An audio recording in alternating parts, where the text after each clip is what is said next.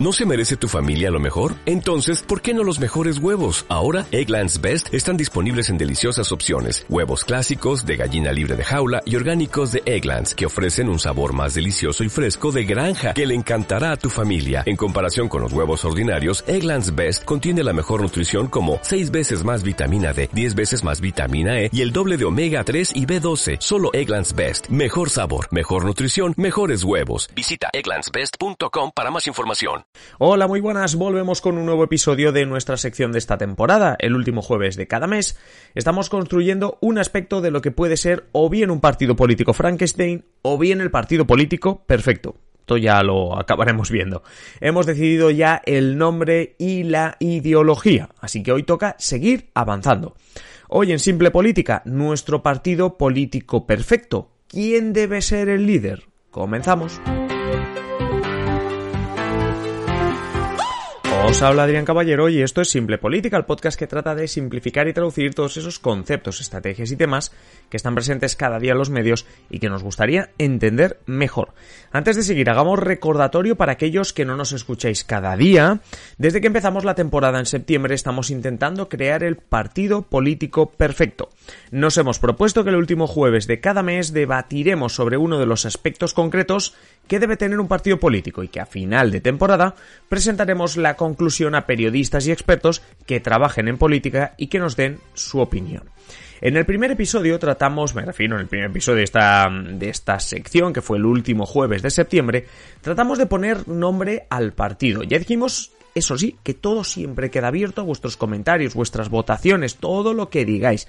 Entre todos decidimos llamarlo Unión Demócrata. Como digo, esto lo podemos cambiar si queréis incluso y sobre todo a la espera de recibir ese feedback a final de temporada por parte de esos expertos, eh, jefes de gabinete, gente que trabaja en política, eh, periodistas políticos, etcétera. Unión Demócrata. En el segundo episodio, a finales de octubre, hablamos de la ideología.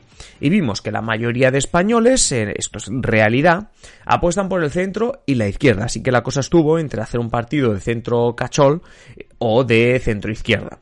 Asumiendo la competencia que podemos tener, nos inclinamos por el centro izquierda sin renunciar incluso a la propia izquierda, ahora que también está tan de moda crear espacios políticos a la izquierda del PSOE. Hoy toca hablar de líderes, justo cuando hace unos días se publicaba un barómetro del CIS en el cual, por encima del porcentaje de votos que se lleva cada partido, la pregunta a la que más gente y más medios hicieron caso era la de quién prefiere usted como presidente o presidenta del gobierno. También hace pocos días tuvimos la segunda aparición en público de este nuevo espacio político, os lo decía ahora, que se abre a la izquierda y que parece liderar Yolanda Díaz vamos a usar esto para introducir algunas claves sobre quién o cómo debería ser nuestro líder.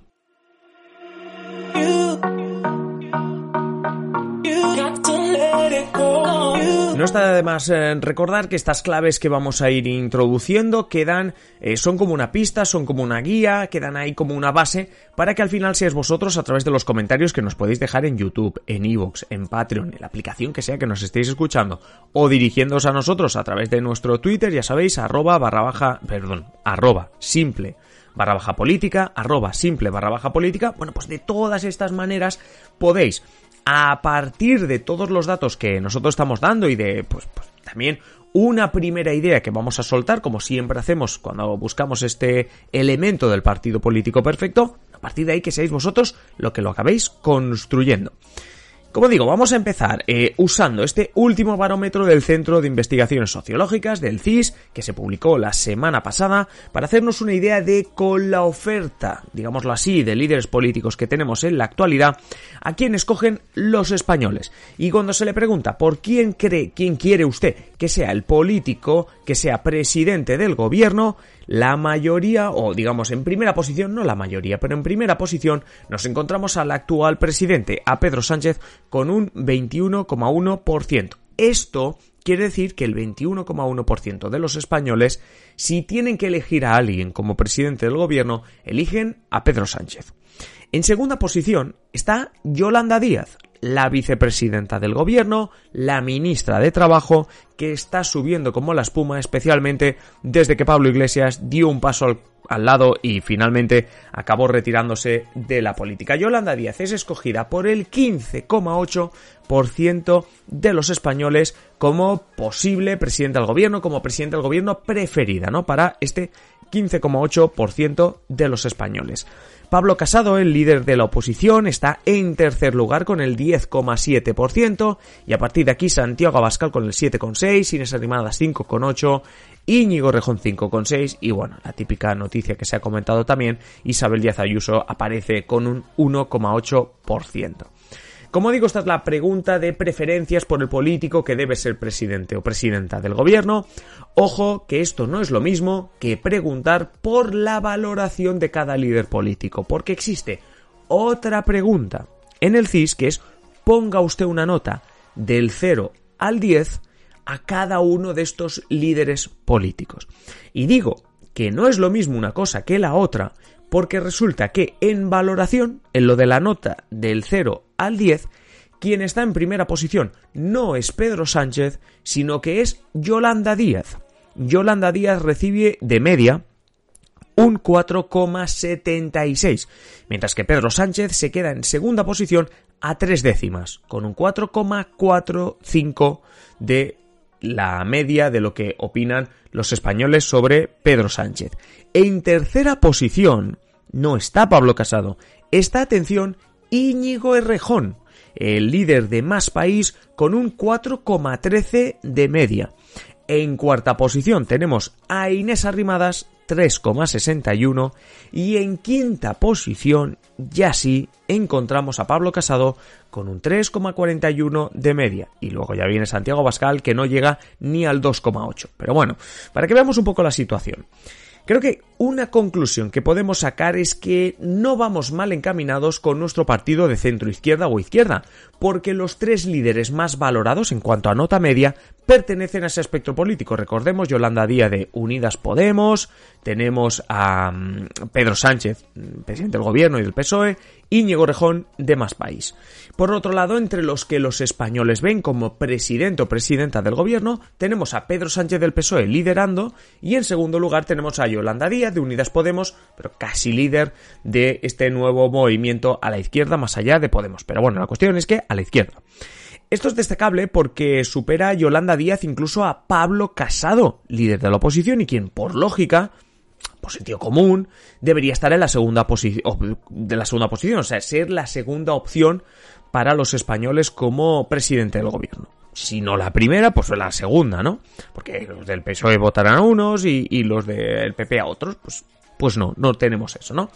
Por tanto, respecto a lo que decíamos la semana pasada y os hemos estado preguntando en redes también estos días, parece que ir por la izquierda vamos bien, por lo menos a la hora de construir este partido político perfecto, que luego, como digo, a lo mejor eh, se lo consultamos a los expertos y nos dicen que muy mala idea, ¿no?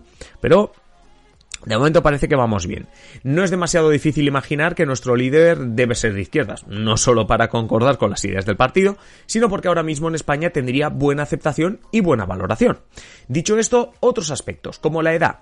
Si seguimos con los barómetros como el del CIS, nos daremos cuenta de que el voto a la izquierda es algo más joven que el voto a la derecha, por lo que nos debemos plantear un candidato joven. Bueno, mejor dicho, joven dentro de la media de edad de la política española. Ahora incluso en la derecha los candidatos son más jóvenes que sus antecesores. Tenemos Casado o Abascal, eh, cuando antes era Mario Rajoy, José María Aznar. Esto solo por nombrar los que han sido presidentes y no hablemos de, ministros, también una edad avanzada, por decirlo así.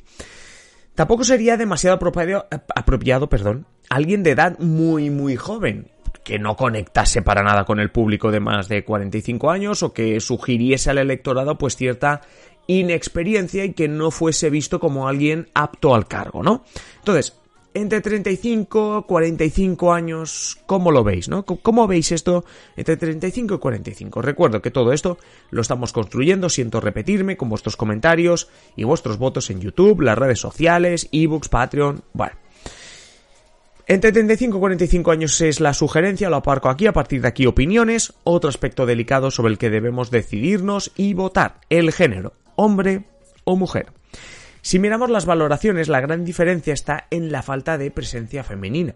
hasta la aparición de Yolanda Díaz, solo teníamos a Inés Arrimadas y no ha estado nunca entre las mejor valoradas, por lo que cuando ha faltado un liderazgo femenino uno no sabía si era por una inercia, una dinámica del país, o porque sería un error tenerlo. Pero con Yolanda Díaz como segunda opción para presidenta tras Pedro Sánchez, y con precisamente Díaz colaborando con Ada Colau, Mónica García, Mónica Oltra y compañía, por un nuevo espacio político amplio de izquierdas, de claro liderazgo femenino, es momento de preguntarse si no será mejor para nosotros, en este partido político ideal y de izquierdas, que pongamos al frente a una mujer, es decir, a una mujer entre los 35 y los 45 años. ¿Cómo veis esto? Dicho de otro modo, ¿qué ganamos con una candidatura electoral liderada por una mujer? ¿Qué perdemos con ella? ¿Qué ganamos o perdemos con una candidatura masculina?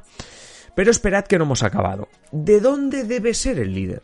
Ah, pues esto también es una pregunta importante. Puede parecer una decisión sin importancia, pero recordemos que estos días, especialmente las encuestas en los medios, estamos viendo nacer en España un partido que es la España vaciada. Ese partido que podría tratar de aglutinar el deseo de representación de las reivindicaciones de la España rural, de las provincias menos pobladas. Según las últimas encuestas, podría obtener unos 15 diputados y ser la llave de investidura para que o bien la izquierda o bien la derecha acaben gobernando. ¿Qué quiero decir con esto? Que no sé si nuestro o nuestra líder debería ser de una gran ciudad. Es evidente que hay que escoger a aquella persona que veamos más preparada, que puede representar mejor a nuestro partido, etc. Pero ya que estamos haciéndolo a lo Frankenstein, vamos a permitirnos escoger incluso de dónde será. Tampoco digo que sea obligado que nuestra líder de 35-45 años, por donde parece que van los tiros, deba proceder de un pequeño pueblo de Soria. No digo eso. No va quizá ni a determinar nuestro éxito. Pero está claro que necesitamos que en esas provincias conecten con nosotros. Porque si pueden ser la clave para la gobernabilidad, ahí queremos estar nosotros. No sé si con alguien nacido y criado en Madrid o Barcelona no sería tan fácil, ¿vale? Entonces, Aquí deberíamos, creo, confiar en eso. Alguien de la España vaciada para atraer votantes y con nuestras propuestas políticas que iremos también afinando en próximos episodios, pues ya seguiremos conservando otro tipo de voto como el de las grandes ciudades, ¿eh? con las propuestas y, y con la ideología de izquierdas, que normalmente es más urbana ya intentaremos conservar ese voto urbano, ¿no? Pensad que en los partidos de izquierda se les suele votar más en las ciudades, especialmente a los que son de nueva creación, como el nuestro, pero por ir cerrando. Mujer, entre 35 y 45 años, procedente de alguna provincia de las que conocemos como España vaciada. Y aquí es donde os pregunto, por ir cerrando, como siempre, ¿qué os parece esta idea? Tenemos un mes hasta el próximo episodio y como llevamos haciendo desde el inicio de temporada, lo construimos con vosotros, así que dejad vuestros comentarios y aportaciones en los comentarios, sabéis, ebooks, Patreon, YouTube o simplemente diciéndonos lo que queráis en nuestro Twitter arroba simple barra política.